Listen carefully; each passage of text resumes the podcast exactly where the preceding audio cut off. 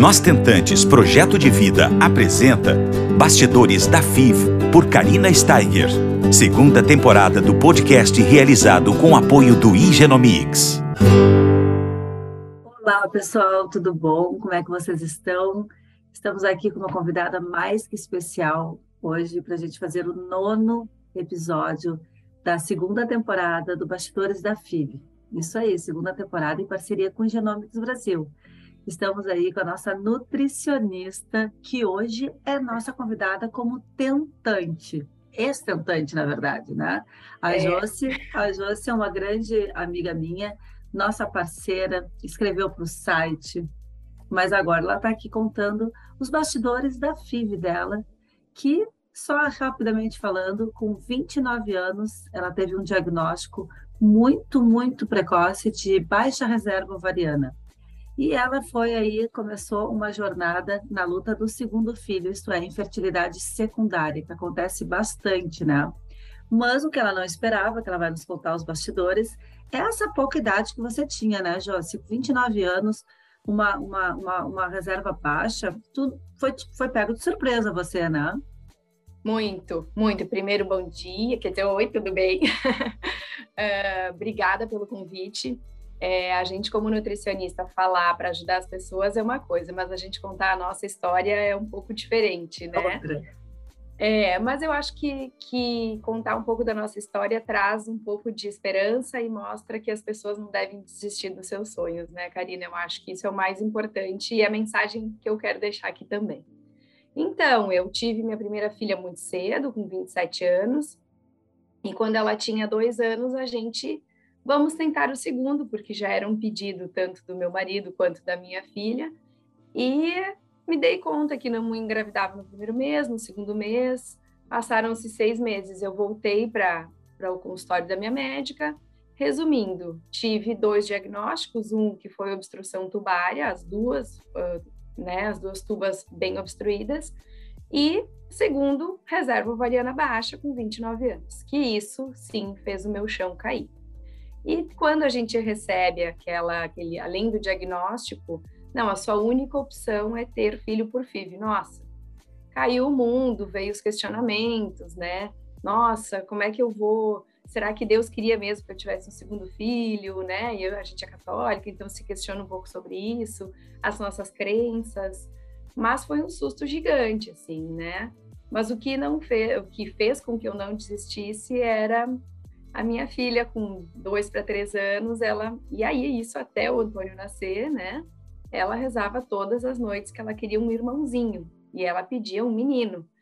E era todas as noites eu deitava na cama com ela e, eu pensava, como é que eu vou explicar isso para ela, que a mamãe não pode ter, né?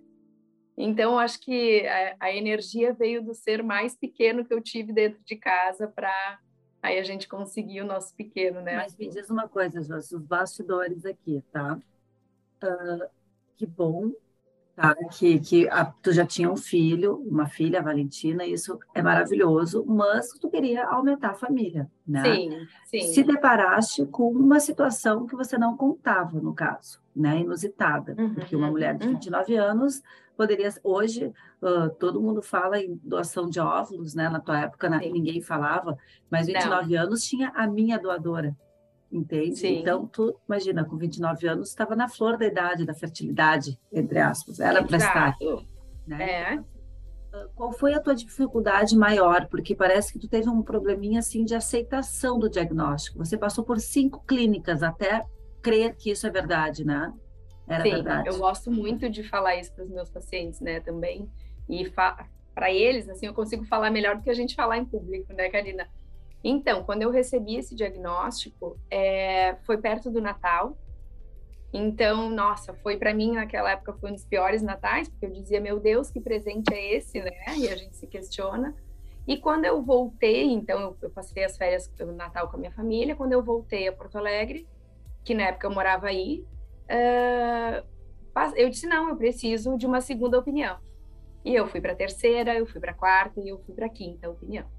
Mas né? assim, cinco clínicas é um número bem grande, né? Tu não estava é. acreditando no diagnóstico, é isso?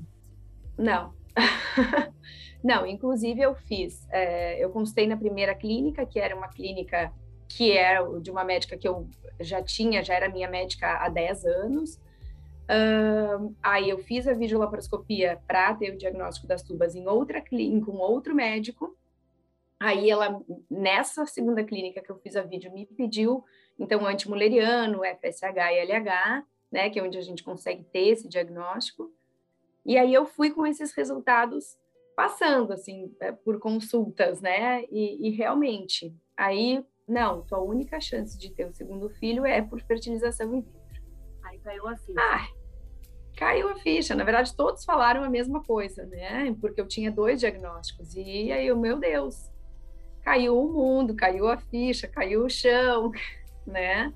Então é bem, bem, e eu falo isso para os pacientes, a gente precisa, né? E eu, e eu precisava ouvir aquilo de mais de uma pessoa, né? E, e o meu marido dizia: "Tu tem certeza que precisa em outra?" Sim, tenho, né? E se te falar a mesma coisa, não sei, eu preciso ouvir, né? É aquilo que eu sempre falo, né, Joyce, às vezes Uh, seja qual for o luto que a gente está vivendo na infertilidade, a gente precisa é. de um é. tempo para administrar e elaborar isso dentro do nosso coração. De repente, o teu luto Exato. precisou desse tempo maior e dessa passagem por cinco clínicas para você elaborar dentro de ti, né? Dentro é. uh, da tua história, né? Exatamente, exatamente. Tá, tá, ok. Foi, foi em cinco clínicas, aceitou, né? Que tem uhum. essa, esse diagnóstico. Aí o que, que foi uh, a tua segunda maior dificuldade? É, foi você tomar essa decisão pelas suas crenças, pelos seus medos, pelo teu julgamento? Então, na verdade, na época, meu marido me disse assim: ah, esquece isso tudo, tu tá muito nervosa, muito ansiosa, vamos viajar.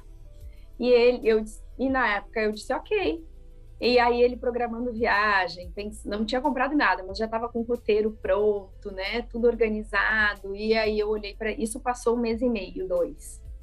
E eu disse para ele um momento, disse não, eu preciso tentar. Eu preciso tentar fazer a FIV para ver se realmente é para a gente ter filho, eu dizia para ele. Eu preciso fazer pelo menos uma fertilização, eu dizia para ele. Pelo menos uma para mim saber que é, ok, não vou ter, o filho não é para ter. E aí, ok, desci ele disse, e o meu marido super companheiro, sempre me acompanhou e tudo, e não, vamos lá, eu te apoio, né? Então fomos, né, voltamos para a primeira clínica, que era a clínica onde realmente a médica que já me acompanhava há mais tempo, e ela disse, ok, então vamos, né, iniciar o teu processo. E quando eu entrei na clínica, eu me lembro que eu falei para meu marido, antes de a gente entrar na consulta, eu disse para ele, indiferente do que ela for falar, a gente vai tentar duas, tá? a gente vai tentar fazer duas. Mas olha só, na minha cabeça, o quanto eu já queria, né? Porque eu dizia assim, não, não, não, não, não vamos fazer FIV. Aí depois que eu aceitei, eu disse assim, não, uma só. Antes de entrar na consulta, eu disse, não, a gente vai tentar duas, tá? É, Mas, enfim. É, é, montanha russa de sentimentos. É, de emoções dormir, é, é nossa. E, e, tudo isso, né, Karina, é eu e o meu marido. A gente não contava e não contamos para ninguém. Porque uma das coisas que eu acho que passou por esse processo assim, de aceitação é o quanto a gente se sente incapaz, né? Porque a gente, eu, eu vim de uma cultura de que uh, na família todo mundo tinha filho, né? Então era o sonho era, era casar e ter filhos. Sim, ter uma profissão, ok, mas ter filhos e família grande. Ninguém na minha família tinha um filho só, né? Na época. Histórico familiar também, assim, de dificuldade para você ter se espelhado, ter trocado uma ideia. Não, a minha avó tem 11 filhos, né? A minha mãe Meu teve Deus. nós três, a minha avó, a mãe do meu pai, nove filhos, as minhas tias, três, quatro, ninguém com ovário policístico, nada. Então não tinha histórico nenhum. E eu acreditava ser um extremamente saudável, né? Tinha passado por uma obesidade na infância, que aí depois, com a minha infertilidade, comecei a estudar e comecei a entender que várias coisas da minha história de vida colaboraram aí sim com esse meu envelhecimento ovariano precoce. Mas é difícil a gente entender, né? Então, hoje eu tô com quase 40, né, Karina? Então, assim, eu tenho pacientes hoje com 50 anos tentando engravidar e eu, na época, com 29, nossa. Muito, muito louco isso, né? Porque eu fui ter o Henrique com 44 e tu hoje tem 40. Tu poderia estar tentando o terceiro filho por alguma Exatamente. Opção, talvez. Sim, é, não. Atualmente, isso também é uma coisa. Eu ainda menstruo, né, Karina? Então, assim, eu, eu na época eu recebi diagnósticos de você vai entrar na menopausa precoce, além de, de todo de não poder ter filho, eu já ficava com aquela questão de uma menopausa super precoce, né? Que a gente, como mulher, pensa, né? A menopausa como um monstro, assim, né? Então eu ficava preocupada, eu disse, meu Deus, e agora? Como é que vai ser? Como é que vai ser minha vida? Mas enfim, as coisas uh, acontecem na nossa vida para Quatro anos depois, né? Depois da Valentina, exatamente quatro anos depois, o desejo começou com dois anos, viu, pessoal? Depois. Vocês viram é. que 29 anos, com dois anos, ela já estava fazendo todo o movimento. Agora, ela conseguiu ser mãe do Antônio quatro anos depois né? Isso, então, é. para ver como a gente precisa realmente, uh, independente da idade, ir atrás de informação, ir atrás, fazer um movimento para que isso aconteça, porque a Joyce, como eu falei anteriormente, já tinha uma filha, né? E a gente muito pouco fala de, de infertilidade é, secundária, é, pelo menos eu não escuto tantos depoimentos falando de, de, de, de, de infertilidade secundária, Uh, qual é o sentimento, uh, Joyce? Porque uh, quando a gente não tem nenhum filho, né? Uh, eu sei qual é o sentimento, mas me fala assim de, de, dessa tentante que já tem esse filho em casa, Sim. saudável, feliz, e não consegue engravidar o, do segundo. Qual é, é o maior é, é medo, é, assim? eu acho que é a dificuldade de aceitar, Karina. Porque como, porque como eu engravidei do primeiro filho no primeiro mês, na primeira tentativa, e agora eu estou aqui há anos tentando engravidar e não engravido. E o, o, outro sentimento que eu tinha muito, Karina, por mais que eu tivesse esses dois diagnósticos que me impediam de ter filho ao natural, eu todo mês que eu menstruava, eu, eu esperava que a menstruação não viesse. Eu esperava que eu, eu estivesse grávida. E é muito louco, porque assim, eu brincava, ai, vai que, que do nada vai desobstruir minhas trompas. Obviamente que a gente sabe que não é assim, né, Karina? Mas assim, por mais que eu, tipo, eu sou da área da saúde, né, a gente tem esse conhecimento, eu sempre tinha uma esperança, né, de, ai, vai atrasar a menstruação esse mês. Então, a sensação eu acho que é maior ainda de o que é que aconteceu e de impotência. A sensação é essa: como que eu consegui e agora não? eu acho que é. E fica aqui a dica, né? Uma sugestão, assim, como tudo pode mudar, né? O nosso relógio biológico está aí, né, para provar. Uh, é. Primeiro, sobre os ovos, que eu falo muito, né? Uh, que a gente, da noite para o dia, a gente pode fazer assim a nossa, nossa reserva ovariana.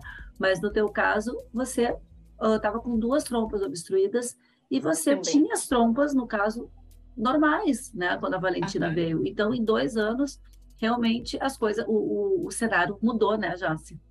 Total. E aí você vai me pedir o que, que mudou na tua vida? Nada. Só uma filha que entrou na minha vida, assim, né? Nada, nada mudou, assim. E é isso que eu me assustava. E alguns, algumas, e eu queria explicações, né? Algumas hipóteses surgiram que poderia ter sido clamídia, que poderia ter sido N coisas, mas eu negar, eu tinha negativo para tudo isso. Todas as investigações não tinham explicações. Então, a, a, teoria que se teve era que eu já tinha uma trompa obstruída e engravidei pela outra, que poderia estar mais ou menos, né? Então, assim, não se tem. E até hoje, né, Karina, eu agradeço ao meu marido porque na época eu estava cursando pós-graduação e mestrado ao mesmo tempo, e ele me disse: "Vamos tentar ter filho?" E aí eu disse: "Não, muito cedo 27 anos, né? Ganhei a Valentina com 27, eu casei muito cedo também, casei com 25.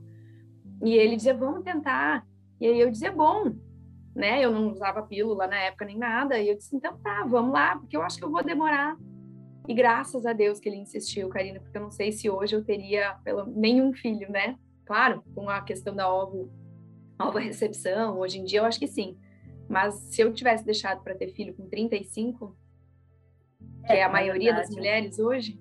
É. Mais, uma, né? mais uma coisa que nos chama atenção aqui, né? É, 27 anos é cedo, né? Você estava ali estudando, fazendo todo o teu investimento profissional e, e mesmo assim uh, deu conta de tudo, né? A gente, Sim. mulheres, não tem outra Sim. palavra que não é, somos uma fortaleza, né? Porque tu estava no auge dos estudos, né? No auge Sim. dos estudos. É onde toda a nossa parte acadêmica acontece ali, né? Com 26, é. 27 anos. De repente, o teu marido trouxe essa vontade e, e é bem como você falou. É, talvez se você tivesse deixado mais para frente, você não teria, ter, é, sei lá, uh, tido os dois filhos da maneira como é. foi. Talvez você entraria para uma estatística como eu, né? De, de uma maternidade tardia, e aí vinha outros probleminhas, né? Outros lutos a serem elaborados, mas que graças a Deus existem várias formas de gerar amor, como eu sempre falo. Uhum. E esse podcast é muito interessante por isso, para a gente falar um pouquinho sobre essa pouca idade e como é relativo tudo isso Sim. na reprodução humana, né? Por isso, Sim. vocês que estão nos escutando, fiquem atentos, tá? Fiquem atentos, porque existem muitas possibilidades, mas a gente também precisa estar sempre, assim, em alerta, né? E, Verdade. E o que, o que então, o que, que não te fez desistir, Josi? É, eu acho o grande desejo que eu já tinha, né, de ter o segundo filho e principalmente a Valentina. É, eu acho que foi esse o maior, minha maior fortaleza, né? E tanto que a gente tem uma conexão muito forte, eu e minha filha, a, mais velha, né? Se eu estou nervosa, ela, ela do nada já fica nervosa também. A gente tem uma conexão muito forte. E isso, uh, nossa, me, me passa pela cabeça, me lembra até hoje, assim, de, de eu estar com ela e ela pedindo. Karina é uma coisa muito louca, porque o dia que eu fui fazer a fertilização, né, meus pais, aí eu contei para os meus pais, porque eles vieram me dar uma ajuda, uma força, e no dia que eu fui, ela, ela me deu um beijinho e ela disse: Mamãe, não sei o que você vai fazer, vai dar tudo certo. Ela tinha, de me arrepiar de lembrar, assim, ela tinha, quando o Antônio nasceu, ela tinha cinco anos e meio, então isso era quatro para para cinco, aí, né? É, uma, era uma criança, né? Então, nossa, e o dia que a gente foi fazer também a ecografia para saber o, o, sexo dele, nós no elevador uh, para chegar na, na para fazer a ecografia, o ultrassom, e eu disse aí, filha, o que que você acha que é? É um menino, mamãe. Ai, Karina, assim, ó, eu não tenho nem o que dizer. Os filhos entram na nossa vida e, nossa, e era realmente. Muita emoção, é muita emoção. Essa conexão, assim, é, é, esse amor é surreal, né? Esse amor é hum. surreal, hum. é avassalador, é uma coisa que a gente não tem só sentindo, né? Então, por isso vocês é. estão aqui nos, nos assistindo. Por favor, não desistam. Muita gente me fala, ah, eu tô com medo, vai com medo. Vai com medo. Queria agradecer imensamente, Joyce, o teu carinho, é, hoje como ex-tentante, abrindo teu coração aqui, né, para a gente ajudar cada vez mais as famílias que precisam, né, desse depoimento para não desistirem, é, não é verdade? Exato. É, ah, eu acho que esse boa. é o maior, maior mensagem que eu quero deixar aqui é pedras no caminho a gente vai ter, né, Karina? Eu brinco, vamos juntá-las e fazer um castelo depois, mas a ideia é tem intercorrências, parece que não é para ser, mas a gente só consegue realmente se a gente não desistir. Então, seguir em frente, né? Mas uma, um outro alerta, na verdade, eu acho que se eu puder deixar, Karina, eu queria uh, deixar aqui que eu sei que hoje a maior parte das pessoas que nos procuram, tanto teu trabalho quanto o meu, são pessoas que, que já estão com dificuldade de, de gestar, né? Mas se nós que tivermos dificuldades pudermos alertar pessoas que não estão nem pensando em engravidar, né, sei lá, com 25, 26, 27, 30 anos, para avaliar sua reserva ovariana, né, para, ok, de ter filho agora, mas vai, vai fazer essa avaliação, pensa em coletar seus óvulos para lá com, sei lá, se você quer ter filho com 40, 35, sei lá, é, avalia, faz esse planejamento materno. Eu acho que isso é um deixar esse alerta aqui, se vale Ótimo a minha alerta. vivência, né? Ótimo alerta. A reserva ovariana tem que ser avaliada e cada vez e mais. E cedo, digo... né, Karina? E cedo. E cedo, porque depois não temos o que fazer, né? temos, né? E vamos também trazer para dentro do, do, das nossas consultas de dia a dia, né, no, no, no nossos ginecologistas, esse planejamento familiar, não é verdade? Exato, exato, bem importante. Por mais que o ginecologista, às vezes, é, não lembre de falar sobre isso, a gente pode também questionar e trazer isso, porque é uma coisa muito pessoal, né? Então, não só uma rotina ginecológica, mas aí um planejamento, né? Joyce, muito obrigada por teu, pelo teu depoimento, pelo teu carinho, pela tua história. Um beijo bem grande para toda a tua família, para o Antônio, para a Valentina, para o maridão. Obrigada, meu amor. Beijão, agradeço. Beijo, Beijão. Tchau, tchau.